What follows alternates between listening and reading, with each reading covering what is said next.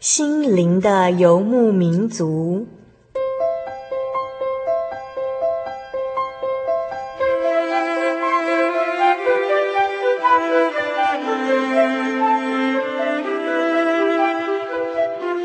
在这个谁都不管谁的后现代社会里，每个人的心灵都是游牧民族。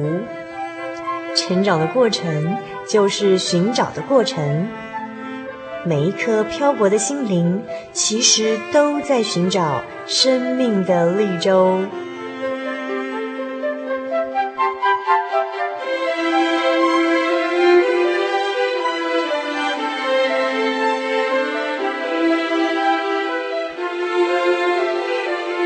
本节目由真耶稣教会台湾总会制作，欢迎收听。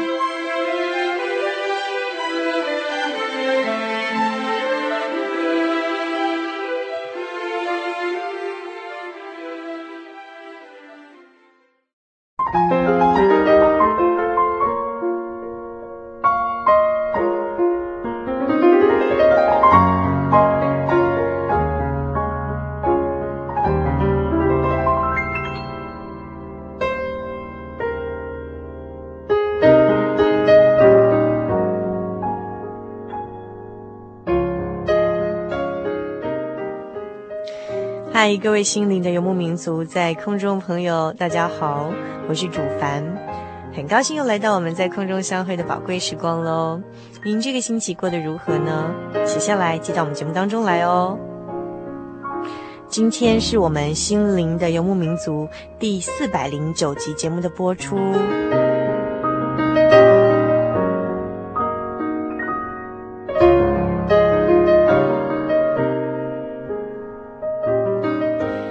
上个星期的节目一开始呢，主凡跟大家分享了，呃，就是现在在台湾社会中哦，面临到的呃代理父母的危机，哈，就所谓的亲密的危机。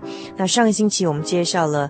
呃，第一种代理父母，也就是小孩子在这个五岁之前呢，可能父母因为呃双薪家庭啊，工作都很忙碌啊，没有时间照顾小孩子，就把这个小孩子交给第一种代理父母哦，就是这个外劳哈，这个外籍佣人。小孩子上了小学之后啊，可能又有了呃第二种代理父母的危机，就是所谓的安亲班哦。根据内政部儿童局在民国九十年所做的儿童生活状况调查报告中指出呢，呃，在学儿儿童放学后到晚饭这段期间内哦，那回家有人照顾的呢，呃，比民国八十四年下降了。呃，大概将近九个百分点了。那呃，由代理父母照顾的数字，呃，却大幅的提升了，包括了所谓的客服啦、上才艺班呐、啊，就占了百分之二十七点五。那由保姆照顾的占百分之十四点一。那甚至呢，有百分之四的儿童回家完全没有大人照顾。根据商业周刊《亲密的危机》这篇报道中指出啊，呃，固然这个安心班协助了上班族父母儿童下课之后照顾的需求，但是呢，也是有越来越多的父母用安心班来逃避自己养育的责任啦。譬如说呢，在永和经营一家安亲班的一位女士发现说，这五年来哦，有越来越多的父母会要求安亲班的老师长时间代为照顾孩子的状况，那这样的状况日益频繁，还有一些家长甚至让孩子就直接寄住在。呃，他家里头就是白天到他安安亲班，然后晚上干干脆就直接跟他住，然后长期的照顾这样的状况哦。他是发现说，这样的小孩就是呃比较少跟父母在一起的小孩，可能呃到了小三小四之后啊，会发生一些状况，譬如说在人际互动上啊，会产生了致命伤，甚至就是说。呃，会有偷东西的行为这样子，就算通知了父母，那父母也没办法时时刻刻的付出这个时间来盯着小孩这样的一个呃异常的行为这样子。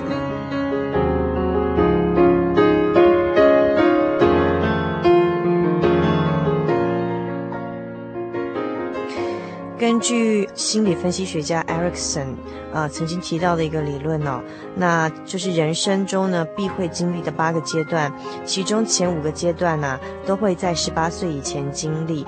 那根据 Erickson 的理论呢，零到一岁是建立信任感及安全感的重要时期。孩子必须要随时可以找得到父母，才会有充分的安全感。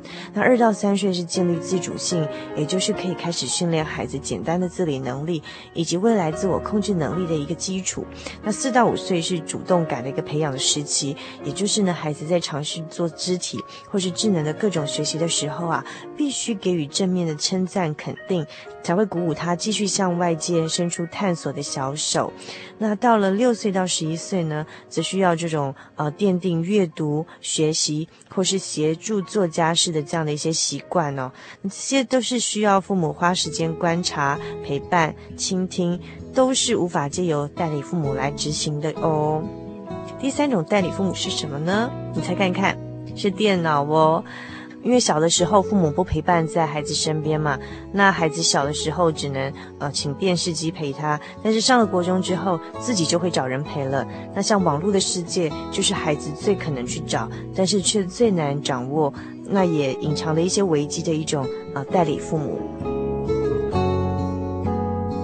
常常上网哦，呃可能会导致这个危机叫做网络成瘾。当然不是所有这个会上网的人都会，但是呢。可能如果一旦沉迷在这网络上，就会有一种网络成瘾的现象。一开始你可能会以为这样的孩子，啊，就乖乖待在自己的房间里头，哈，可能念书或做什么。但久了你会发现说，其实他都，呃，花很长的时间在电脑网络上，可能熬夜，甚至导致功课一落千丈。这个时候你才发现，原来他整个晚上都挂在电脑的前面。呃，如果你把他的电脑没收，不让他上网，他可能会开始有一些，呃，大吼大叫、发狂的砸东西。啊，或是发脾气这样一种失序的行为，这个时候呢，就像这个吸食海洛因一样，已经到了网路成瘾的症状这样的情况下了。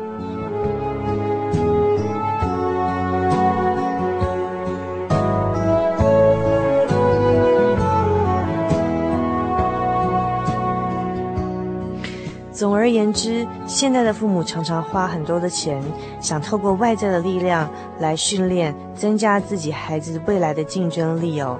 可是呢，这些孩子呢，反而缺乏了父母的陪伴，然后可能渐渐的、悄悄的输在人生的起跑点上，父母却无从去察觉。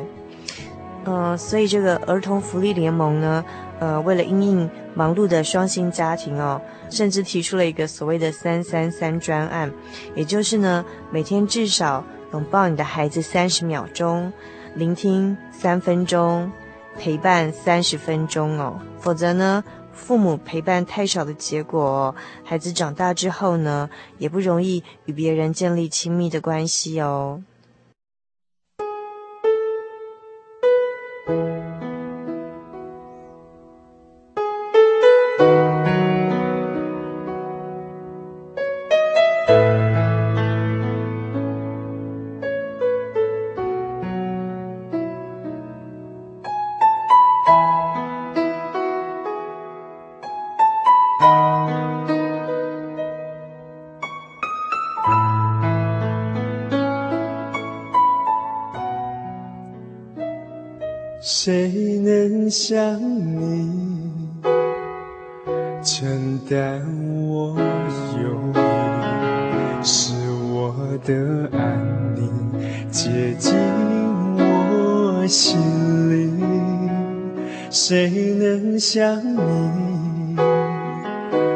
上你自己，成为挽回剂，赐我新生命。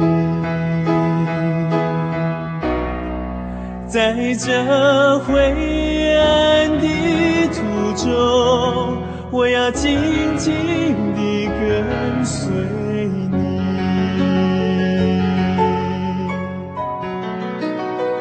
在这背逆的时代，我要将生命献给你，因无人。想你，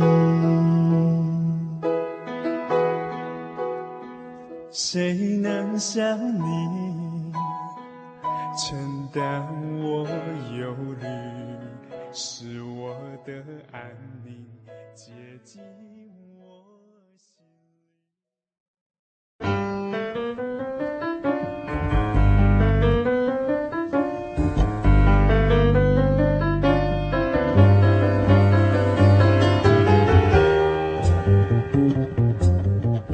走出繁忙，卸下疲累，无需理会外在的压力，不必在意别人的眼光让自己漫步在云端之上，香醇浓郁的滋味，生活咖啡馆，用心调味，与您共享。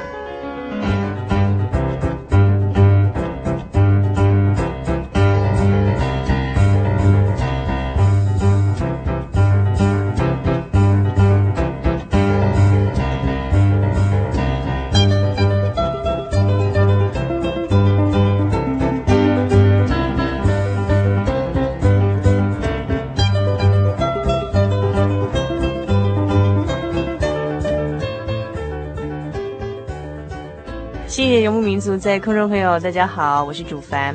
我们现在进行的单元是生活咖啡馆。那么今天在我们的生活咖啡馆里头，非常的热闹哦。啊，有好几位年轻的朋友到我们节目当中来，跟听众朋友们一起来读书哈、哦。那我现在要郑重把这几位很热心的、有为的青年介绍给我们心灵的游牧民族朋友。那么呃呃，首先就是从我左手边这位开始自我介绍起，好吗？嗯，哎、欸，大家好，我我名字叫做陈怡君，那我现在在台南，台南读书，那 我很高兴认识各位啊。那我在台南的南台科技大学呃读书，现在是一年级，那是电机系。我介绍，你是也是第一次上广播节目吗？嗯，没错。会不会很紧张？非常的紧张。还是大小大一哈，好小哦。好，陈怡君，但是他是男生哦，不要怀疑怡君哈。那第二位是立文，我们请立文跟听众朋友打声招呼。耶，yeah, 大家好，我是立文。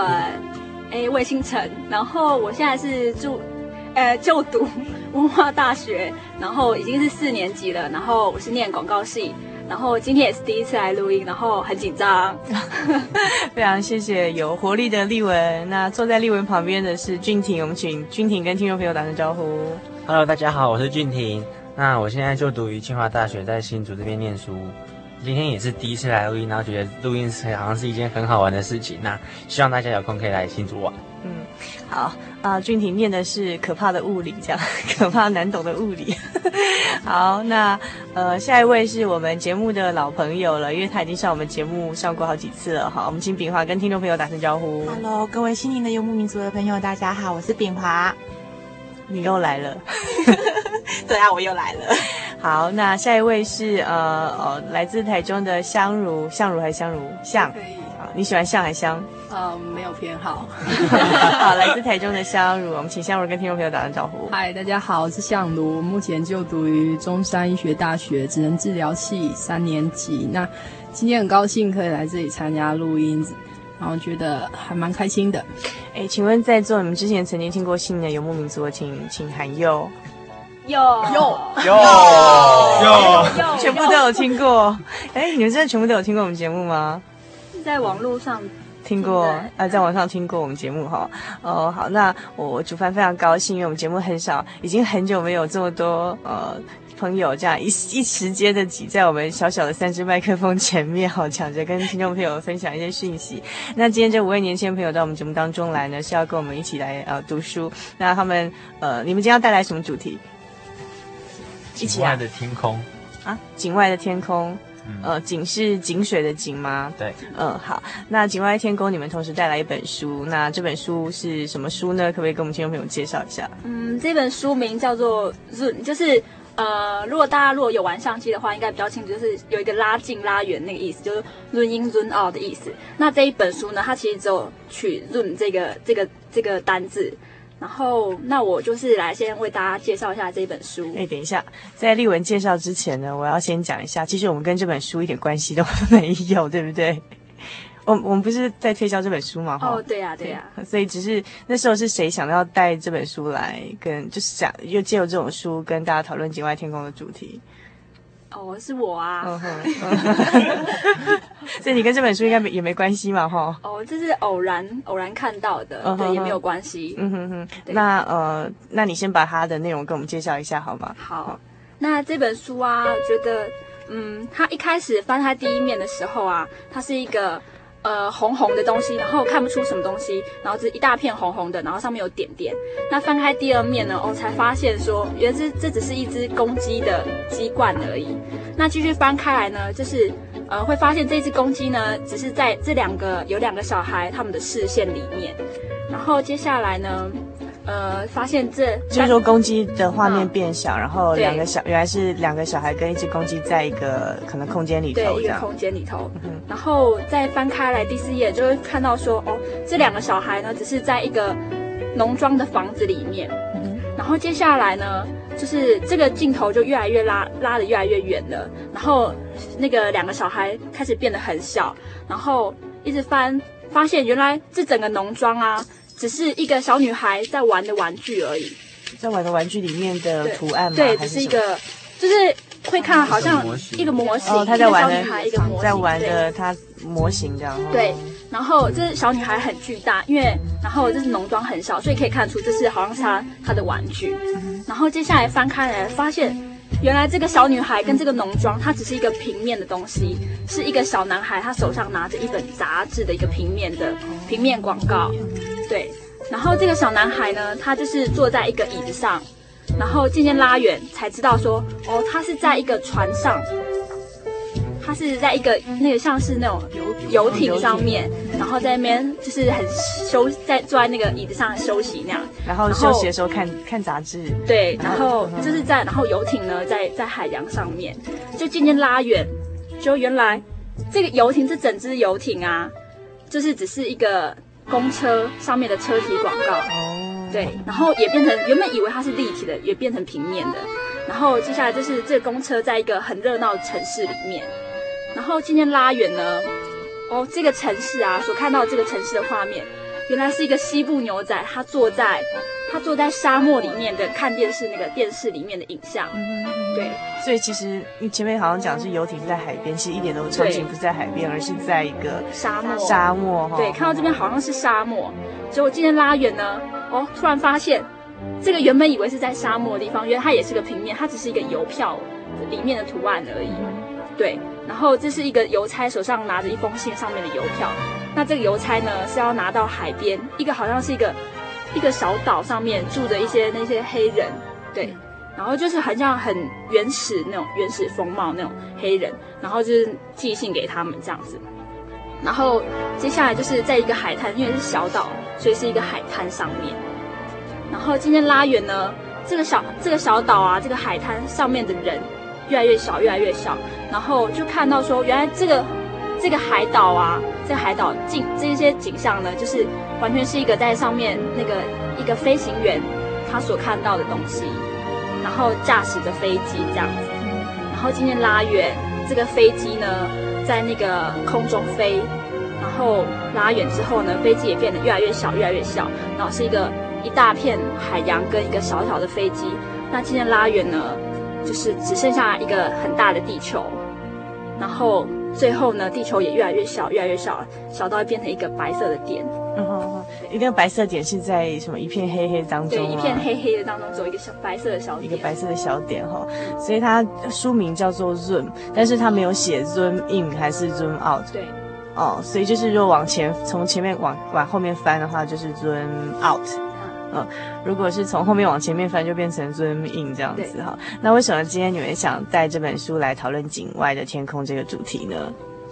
嗯，我觉得他给看完这一本书之后，让你有一个很震撼的感觉，嗯、就是你发现原本你以为是这样，但是在多翻了几页之后，才发现跟你想的完全是不一样的，嗯、就让你想要说，其实我们有时候看的点。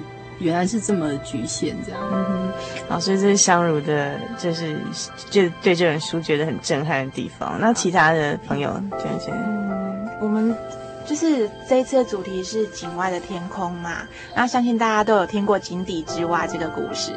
那我觉得有时候我们的眼界，我们看到的事情，好像就是在井里的青蛙，我们看到的只是那一片一片小小的天空，我们就误以为那个就是全部的天空。嗯、可是其实，在这个井以外，还有一大片我们未曾，就是我们还没有去看见、认识的地方，这样子。嗯、所以，嗯，看到这本书，就是给我们这样一个很震撼的一个一点这样，哎、所以其实也蛮有趣的，就是说，哎、欸，这本书就是借有一些图片，就让呃我们几位今天来的朋友就想到说，呃，看世界角度不太一样哈，看世界角度不太一样哈，嗯、啊呃，就觉得哎、欸，想到说，好像井底之蛙这样，说我们在井底看到一片小小的天空，就以为是很大的天空这样，可是事实上并不然这样子。呵呵好，那呃。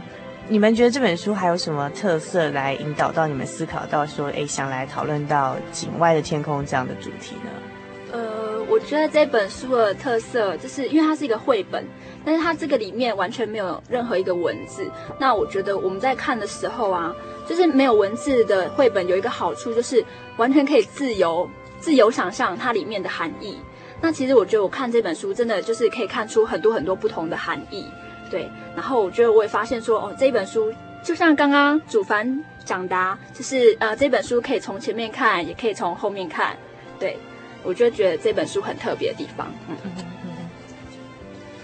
对啊，我觉得这本书还有一个很特别的地方，是它它物体大小的一个对比。像它之前丽文前面介绍，就是它是用公鸡开始嘛，一开始它是很巨大的鸡冠，你根本不知道那是个公鸡啊。那你这样慢慢翻，哎，公鸡看到是公鸡，它越来越越拉越小。结果发现是在一个很像是一个牧场里面，那你看公鸡跟牧场这样比例就就觉得哎差很差的比例差很大。可是你看牧场牧场再继续翻继续拉的话，其实它变变成是只是一个一本杂志上的封面。那这样等于说它的物体给我们感觉那个对比差很大，是一个蛮特别的地方。所以，我们乍看之下觉得大的东西，就这本书有趣的地方是说，哎，往后看发现说它是变非常渺小的。然后有时候我们觉得应该是乍看渺小的，就是说，比如说农农村跟小女孩，我们印象中的农村跟小女孩，小女孩是小的，农村是大的。可是它这个镜头 zoom 的结果是，其实那个农。农村只是那个小女孩手上把玩的一些玩具模型罢了而已，所以就是这种大跟小的观念也被颠覆。呃，就是我们传统那种啊，一第一印象那种大跟小的观念，在它里面有有些地方有些被颠覆哈。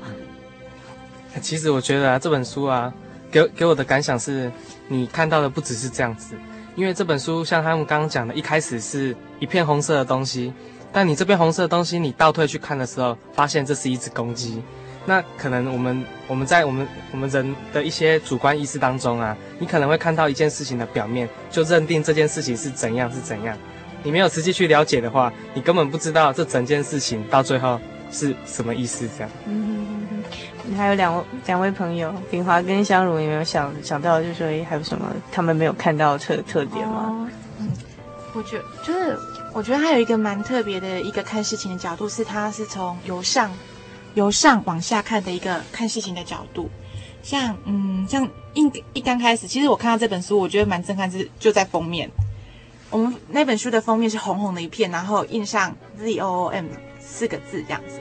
那这样就是全部吗？可是其实没有，你再往再往后拉，你再从上面比较比较高一点的角度往下看的时候，你发现它其实是一个公鸡的鸡冠的那个那一片红。然后再往再你再往后退，再往上再这样看下去，就是你可以看到一只公鸡这样。那其实呃，我们常常就是其实看事情角度有很多面。那有些人可能只是从局部，或者是哎，他会从各个角度去看。那我觉得从由上往下看的这个角度蛮特别的。嗯，嗯嗯就是说他他很多都由上往下看的角度，就是并不是我们、啊、我们我们人的局限性，就是我们没有看到的一些我们看事情的时候比较忽略的一些角度这样子。那我觉得就是这本书有一个特色，它左边左边那一页都是黑色的，然后右边那一面才是图画，而且它图画用色就是对比还蛮强烈的，不是不是相近的一些色系，然后所以让你就是视觉刺激就提供蛮多刺激的。然后另外一个就是说它在文化文化方面有一个很大的对比，像是刚刚说有一个西部牛仔啊，可是它其实是一个。一封信，然后要拿给非洲一个土著的一个邮票上面的图画，然后我觉得它除了在颜色啊、质量，还有文化上都有很大的一个对比，然后就让你觉得更震撼。这样，嗯，对，那所以就是刚才那个香如有讲到一点，就是诶，他也在文化上做颠覆，就是说你以为他是在西部牛仔。但是其实它是不过只不过是它的地点是应该是在那个土著那个的地方的一一个信的邮邮票，但是像之前又有说在海上看到海上，不过那海上应该是。在往下看，发现说其实他是在沙漠里面看着电视的画面，嗯嗯哼，所以他就是颠覆了你地理上的位置的观念，也颠覆了文化上的观念。所以简单来说，这本书其实它最大就是呃最大的提供给我们的一个不同的思想是说看事情的角度。跟方法，那所以从这光看事情的角度里头，它就颠覆了本来我们传统以为的大跟小的观念，还有就是也颠覆了就是呃呃呃文化的观念。就比如说，哎，你看到也许是西方的牛仔，但其他它它其实可能是在位在那个非洲土著的这个什么东西。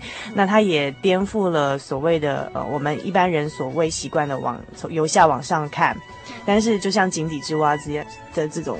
看法，但是他的润的角度，就是你到后面才会发现，他是越从上面往下看，你就会发现说啊，前一个我们看到的那个角度，如果从上面往下看，发现说事情完全不一样了。那就像刚才这个怡君跟我们讲说，哎，有时候我们以前认为说，哎，就是这样，就是我们认为的对，或是认为是这个事情，其实未必就是事情真正的全貌这样。那透过这本书引申到井底、井外的天空啊，就是你们想带给我们听众朋友的讯息是什么这样？嗯，我我们想带给听众朋友的讯息是，通常我们人都会蛮自负的啊，就是会以自己的角度去看待任何看待任何的事情。那就是我们偶尔就比如来说好，就是比如说我们在这世上就是有金钱、权力跟力量嘛，嗯，就是有金钱跟权力，大概类似这种东西啊。那通常有的人会着重于在他只他只看得到金钱。那可是他不知道，在金钱之外，还有很多东西是非常可贵的，像时间呐、爱情、亲情那些都是很可贵的。可是他不知道，他只看到金钱这样。那就是这样子的话，我们我们可以把这个眼界给放下，我们退后一步去看，看看把那个，就是把你旧有之前的心里一些想法、一些角度给放下来，等于说去突破你之前自己的想法。那退后一步去看这个看待这些事情的话，那你会发现，其实在金钱之外的话。还是有很多很很可贵的地方，就是做这个拿来做这个比喻这样子。嗯，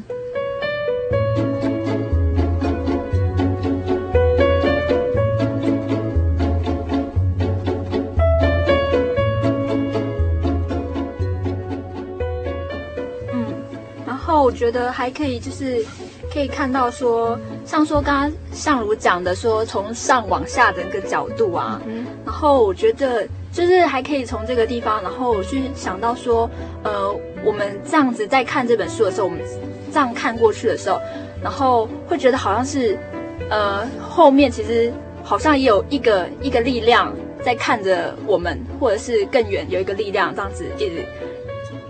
因为我觉得立，其实立文你想讲的是说。呃，我们在看这本书的角度，其实是因为我们跳脱在这书之外在翻这本书，所以书中的人，就是说书中的人物好像是单线性的。但是当我们我们可以看书的人去看它的时候，就是我们就变哎，前面翻后面翻，就是哦，原来事情有好几种不同的角度。可是想到我们生活的这个层面，就是我们活在这世上的层面。那刚刚立文讲到，就是说，哎，那我们其实就像这书中的人物一样，是受到局限性的，只有看到。某些事情的一些角度，那是不是在我们的背后有另外一个超越我们的力量？它是我们的生活的的呃全面性的，他都看得到，前面后面上面下面，他都看得清楚。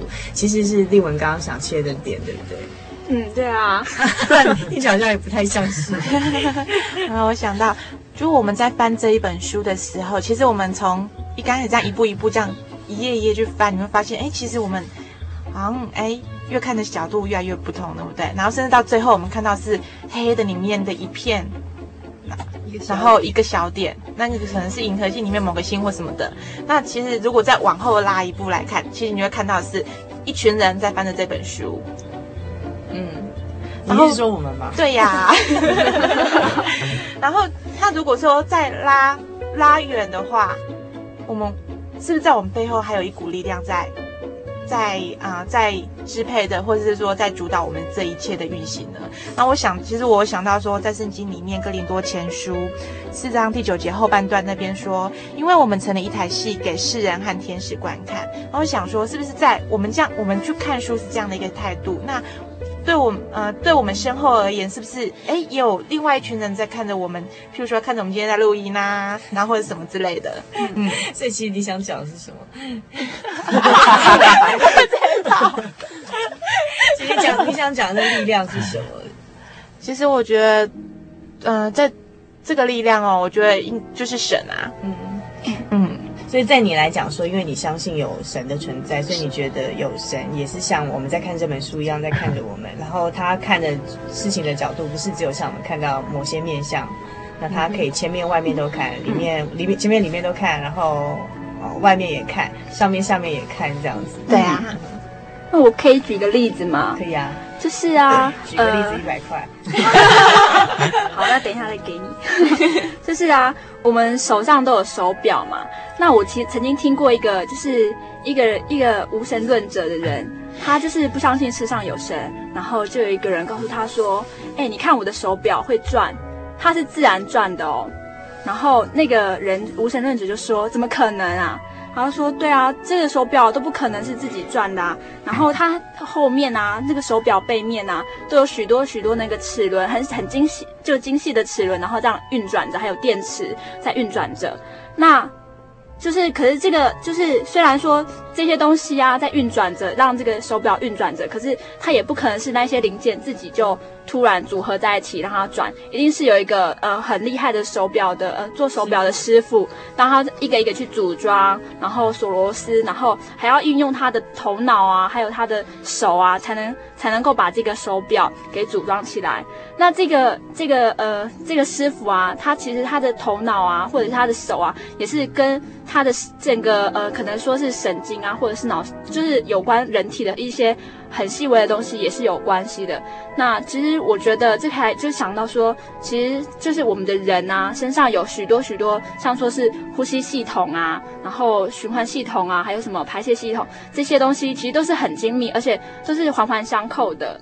那我们就是连这样手表都不可能是凭空而成，然后就让它运转，更何况是我们人体的那么细微，比这个手表更神奇的东西，更不可能是凭空就是造成的。那这就是我们想讲说，呃，这样子的人啊，一定是有一个神啊来创造的。嗯嗯，刚才丽文讲到以手表为例，就是说，其实这就变涉及到说你相信跟不相信的问题，就是不愿意相信的人，他就是觉得说，嗯、嗯。一堆就好像一堆手表的零件放在桌上，然后散落在那边放个二十年或一百年，那些手表零件会突然自己组合成一只精密的手表。但是在在这个愿意去相信，就是说这世上有位神的人来讲，就好像就是说这手表不可能凭空变成一只精密的手表，一定是有个很精密的、嗯、呃。老师傅或是师傅来把这个手表做成一个很好的、很精密的手表，这样子，那就像我们人的创造一样。所以，那借由这个事情角度的观点，这就是这本书的景外天空的联想。那这是刚刚丽文跟我们提到的这一点。那其他的，其他今天在我们节目当中的年轻朋友，有没有其他点想跟我们听众朋友分享的吗？嗯，我来回应一下丽文讲的哈，就像手表那么精密的东西嘛，它产生出来是经由我们人。我们人的头脑去思思考、去设计出来的，那那些零件也是我们去设怎么设计、要怎么做，把它嗯一步一步一个步骤的这样慢慢把它设计，然后慢慢组装过去，那就是这样才成为一个手表。那等于说手表是经由我们人设计？出来的，那我们人呢？我们人更精密的东西比手表更精密啊。那等于说也是一定是会有一个人，就是在背后会有东西设计，我才能把我们创造出来的啊。那我就可以决定一个很好玩的比，就是说，像我们可以把就是神当做是一个很很聪明的人，那他就是他他负责设计蓝设计我们的人人的蓝图，那他负责把我们给创造出来这样子。嗯嗯，这是我想回应的地方。嗯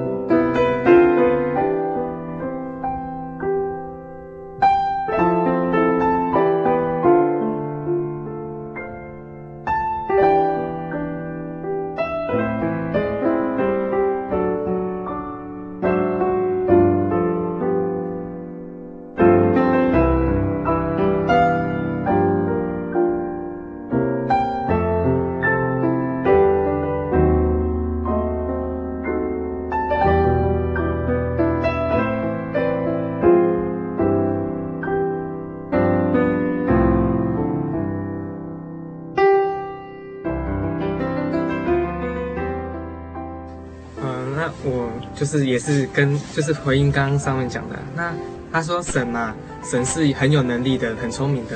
那、呃，就像之前讲，那神的观点一定跟我们有有所不同啊。我们可能看到的只是一个小小部分而已，那神看到看到的部分是就是比较宽广的，比较大的。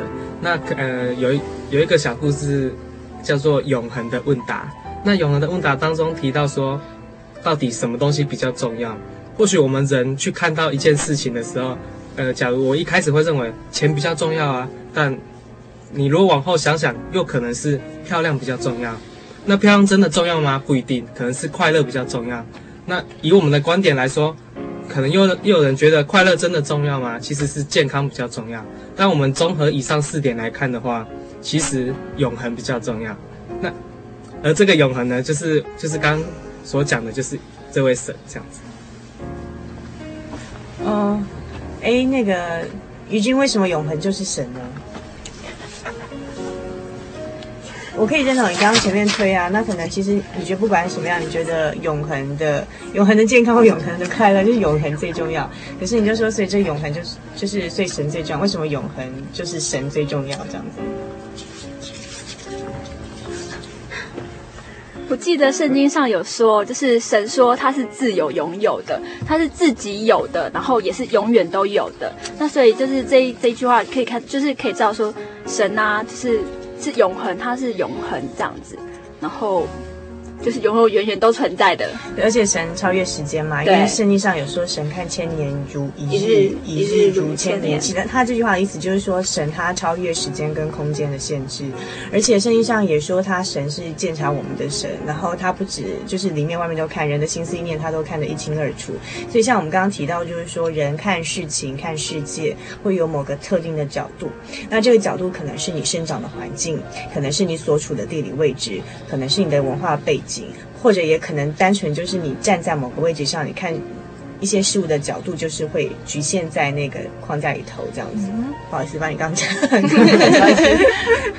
然后，呃，但是呃，有有谁在这世界上能说自己呃，我没有，我看事情看得很透彻，我把你们都看透了，我前面后面都看清楚了。就是这世界上有谁可以说呃自己什么都看得很清楚，或世界上的事情他都知道呢？答案是神，神。在在人里头是不，就是说在人是他都有局限性嘛。只有说，呃，如果你相信有这样一位神，其实圣经上明明的告介绍给我们的这个神，他就是具有具备有这样子的超乎人的想象的这些能力，不只是时间空间的限制，在他来来说没有，而且他看事情的角度是全面，并不是像我们人看事情只有一个面向这样子，对。那我想到一个一个一首让我很感动很感动的诗歌，它是《海边的脚印》。那这首诗歌的创作是有故事背景的，他是有一个人，他曾经在他在晚上做梦的时候，他梦见他在沙滩上散散步，然后他就看回头看看一他看到在沙滩上有两双脚印，那那个是神陪着他一同走，然后一起在沙滩上漫步，然后他就问他就。跟神神在那边闲聊啊，然后神就跟他讲说啊，孩子啊，今天不管你再怎么样难过，再怎么样困苦，我都会陪着你走，我会一直一直陪着你走。然后那个那一个年轻人他就想一想，想一想，就问说，可是啊，当我在人生当中最低潮、最困苦的那段那段时光的时候，为什么在沙滩上的脚印就只剩下一双呢？然后。那个年轻人其实很纳闷，为什么神要放他一个人？可是神又承诺他说，啊、要一直一直陪着他走。那神就叹了一口气，跟他讲说：“孩子啊，其实你不晓得，如果你愿意仔细去观察，你会发现沙滩上的那一双脚印，它是又重又沉的。因为那段时光不是你一个人独自撑过，而是我抱着你走，把你抱在怀中，陪你走过这段时光。这一首诗歌的背景之所以让我感动是。”呃，我们常常以为我们自己很可怜，或者是我们常常以为，呃，我们自己呃 没有人可以懂我们，然后没有人可以体谅我们的任何事情。可是，其实那只是我们以为我们看到的一个角度。那其实对神而言，他也许他有更好、更好的安排为我们去铺路，只是我们不晓得。那我觉得这是神对我们的慈爱跟他的全关心，这是我们没有办法去测度的。所以刚才炳华提到，就是说，呃，借由海边的讲这种诗歌啊，他所想到是有时候我们会以为自己，呃，很悲惨啊，我的遭遇是最不好的啊，或是啊，没有人懂我的心啊，觉得好像很寂寞啊这样子。但是呢，就是借由海边的讲这首诗歌，那炳华想到是说，其实，嗯。其实我们常常以为自己是孤单寂寞，或是没有人了解我们。但是呢，有一位神，就是说他是他是完全的了解我们的处境的神。那只要我们愿意在他的怀中，那在最困难的时候，他会把我们捧在他的手掌心，背我们走过去，这样子哈。那呃，那刚才我们提到，就是说从啊《论》这本书，还有从《景外天宫》这样的联想，我们想到是说，其实人的思想跟想法看事情的角度会有它的局限性哦。诶，那你们有没有谁？是有那种经验，是说，嗯，你觉得自己曾经遭遇过那种那种看事情的角度的一种局限性，呃，但是后来就是可能一段经历，或者是说，甚至你在信仰里头，你发现说，呃，其实其实有一位神，就说这位神他给你的体会，在信仰中带给你的体会是说，嗯，其实我们是受到局限，但是在神里头，就是他可以就是补足我们这种看事情的局限性，对，有这种经验吗？像是，嗯、呃，我是一个转学生嘛，然后那时候考完那个大学联考的时候啊，你是说你大学是转学生吗？很，对，我大学的时候是转学生。哦，所以你本来是念什么？我本来是念北医医管的。医管哦。对，然后我那时候就是要缴交志愿卡的时候，就跟神说，哎，其实神啊，我我填了大概只有十几个志愿，然后我想说这些志愿都是我的第一志愿。哦、好窄哦，就是说，不管是上哪里的话，都是神神你为我选的路。可是其实我内心里面就很不乖，我自己知道，我自己预设一个立场，觉得说啊，我一定可以，我应该填得到我我真正最想念的科系，就是职能治疗科系。结果放榜之后，就非常的震惊，因为我竟然没有上那个科系，然后就是填，就是往后顺延嘛，然后就上了北医医管。那其实那时候又不想要重考啊，然后我心里面又，其实我当场是真的错愕，错愕了一下，然后就马上跟自己说，你当初是跟神说，你上哪里就是你的第一志愿这样，然后就其实是有难过啦，但是又觉得说，反正神要我去读，那我就去读这样，就去念了之后发现念得很不开心，然后觉得这念的东西呀、啊、跟。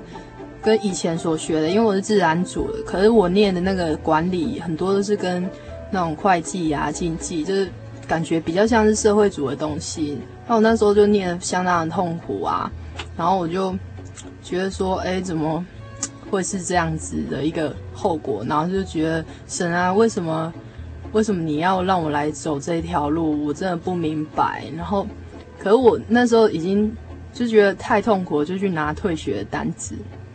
然后想说，那我重考好了。于是我就打电话给我哥哥啊，然后就跟他说啊，我想我想要重考。然后他就跟我说，建议我再跟多几个人讨论看看这样。那最后的结论就是说，那就拼转学考。可是因为那时候医馆的一年级的课程非常，就是算蛮重的，所以没时间多准备。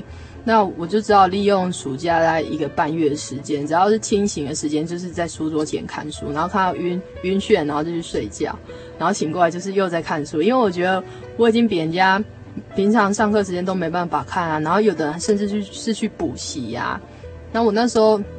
就想我是有去试听，但是我觉得他们上的东西有的是我高中就有上过的，只是变成英文，然后有的讲得比较细。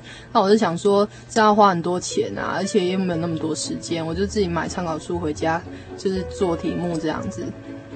然后后来就去考试，可是我觉得我根本不可能会上，因为才念一个半月啊。然后又觉得，因为我们那个医馆的那个科系跟其他自然组上的课比较不一样，所以就觉得。上的课跟考试准备的方向也不相关，就觉得只是缴了钱啊，不去考而浪费，然后就想说神啊，我就尽量准备啊，然后去考。结果后来我竟然就考上了我想要念的科系，但是是上了一间我很不想要去的学校。然后我我那时候真的是很煎熬，因为就是知道结果之后啊，是。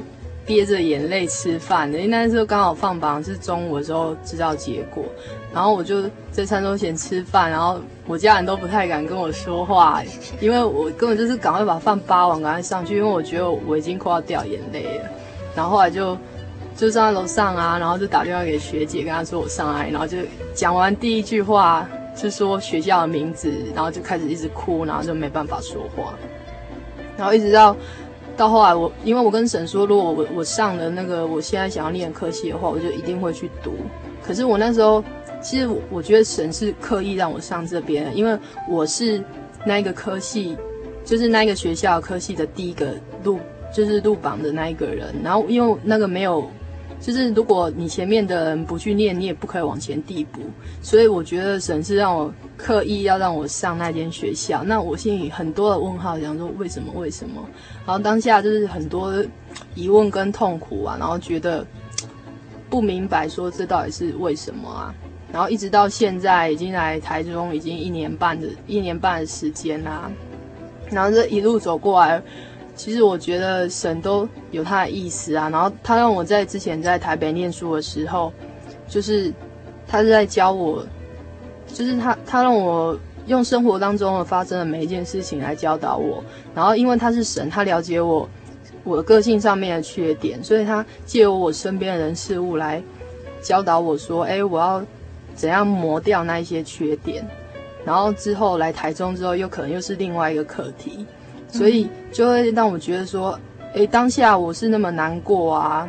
可是因为我知道说，神他有他的意思，然后我就试着学习去交托，然后后来才发现说，诶，当下那么难过，其实就好像那只井底的青蛙一样，就是你看到的点其实是很局限，但是神的意思是何等美好，然后把你带出去那个天空，那也是到后来就是慢慢想才发现说，原来神是有。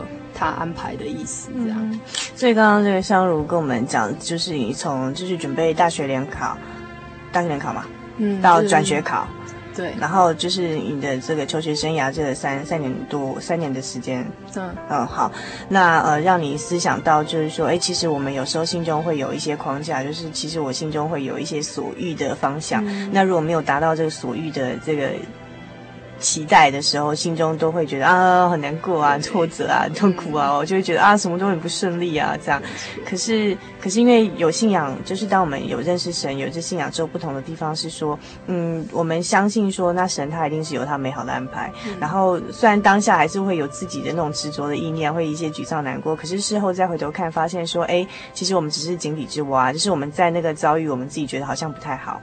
但是其实，如果神他是从上面看的，他不是像我们是从井底这样往上看的这种青蛙的角度，他是从天空看下来的角度，所以他会整体来看说，哎，当把你放在不同的井底，我说不，放在不同的井，放在不同的空间啊地方位置的时候，呃，其实你会有不同的磨练，有不同的成长，会磨掉你一些呃个性，或是增添你一些。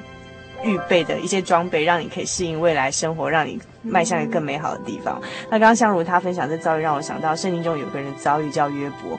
那约伯他是一个人神都称赞的一个非常正义正直的一个好人，非常良善的人。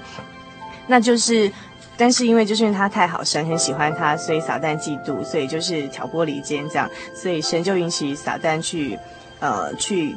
去这个磨磨练这个约伯，所以约伯在一夕之间，所有的妻子儿女，就是还有家里的财产，全部都一夕之间没有。很在最痛苦的时候啊，他也不说这个不好的话来得来犯罪，来得罪神这样。可是到最后，因为实在是痛很痛苦哦，所以这个约伯他心中其实就有点，哎，可以看得出来，从声音中看出来，他其实心中有有一点点，就是觉得说啊，为什么让我遭遇到这样的事情？就说啊，有点自意起来这样子哈。好，那可是这个时候呢，在这约伯记第三十八章啊，然后神就从旋风中回答约伯说：“谁用无知的言语使我的旨意暧昧不明？你要如勇士束腰。我问你，你可以指示我，我立大地根基的时候，你在哪里呢？你若有聪明，只管说吧；你若晓得，就说是谁定地的尺度？是谁把准绳拉在其上？”地的根基安置在何处呢？地的角石是谁安放的呢？那时诚心一同歌唱，神的众子也都欢呼，点点点点点哦。然后神在这边用了很多的话讲到这个，就是他造天造地的创造的这个。这个奇妙的很多的事迹，其实他就说，哎哎，我在造天造地的时候，你人在哪里呢？那你可以告诉我，你这么聪明有智慧的话，你可以告诉我吗？意思就是说，其实人人是非常非常微小的，就是在神的眼中，就像。所以这本书它最后面，地球只是在一片黑暗中的一个小小的白点，就是这么的渺小。更何况我们居住在其中的人，在这个全能的神的眼中呢，是更小、更微小、微小的一点了。但是圣经上说，虽然我们人这么微小，但是神都不轻看我们，每个人他都非常的珍爱，非常的重视哦。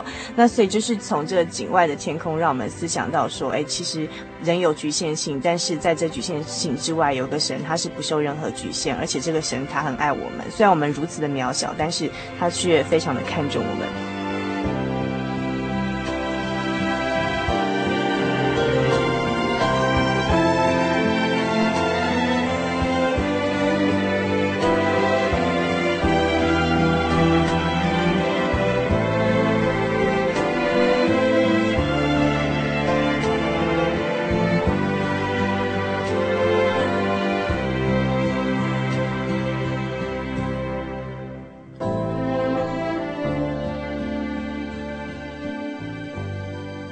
那今天因为时间的关系啊，那所以呃，在我们这单元结束之前呢，就是那是不是请我们今天上到我们节目的五位的年轻的朋友，跟我们做最后简短的分享，就是你想最后再跟我们听众朋友分享什么样的讯息呢？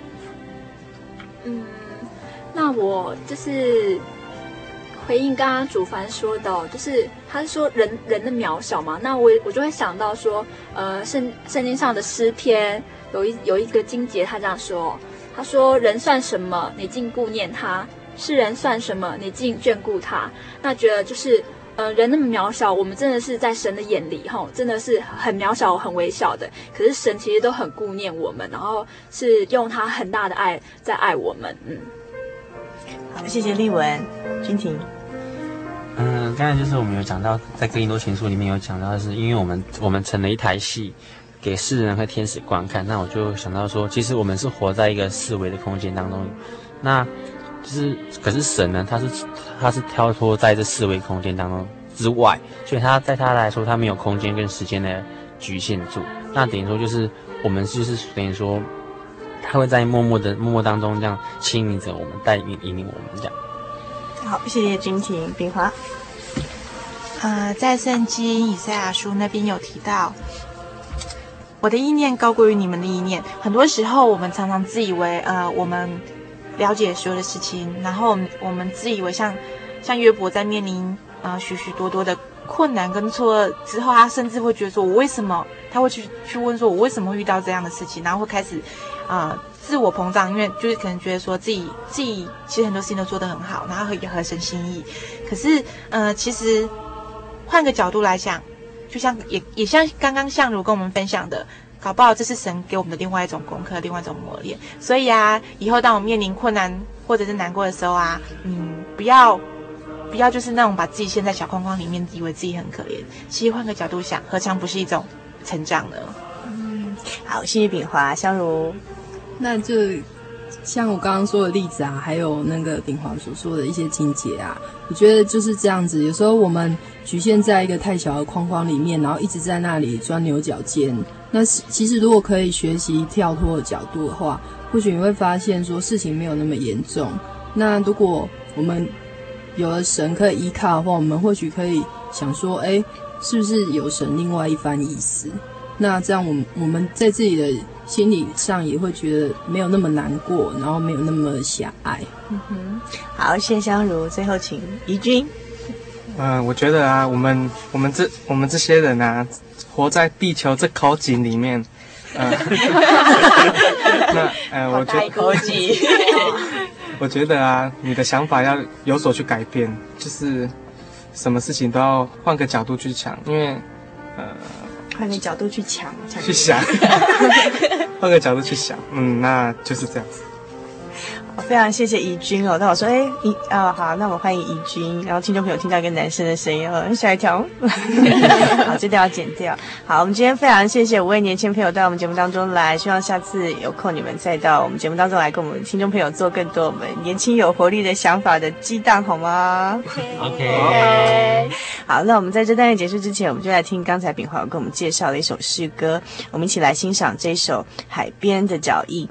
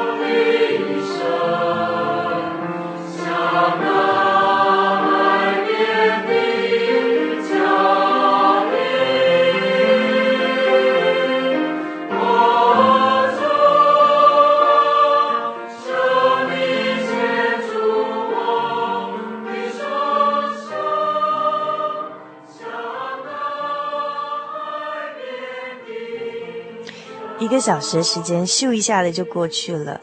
美好的时光总是过得特别的快。如果您喜欢我们今天的节目内容，欢迎您来信索取我们今天的节目卡带，或者是参加我们的圣经函授课程。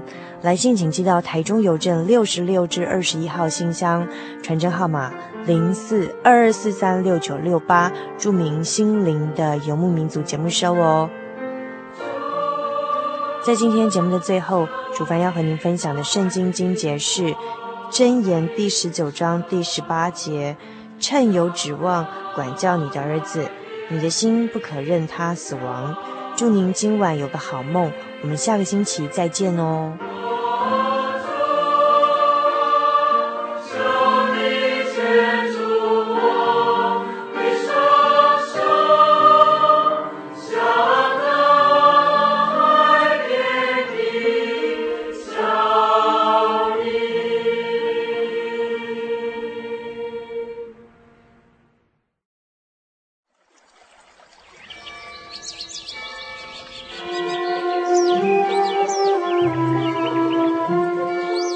在这个地方，您可以找到生命的平安。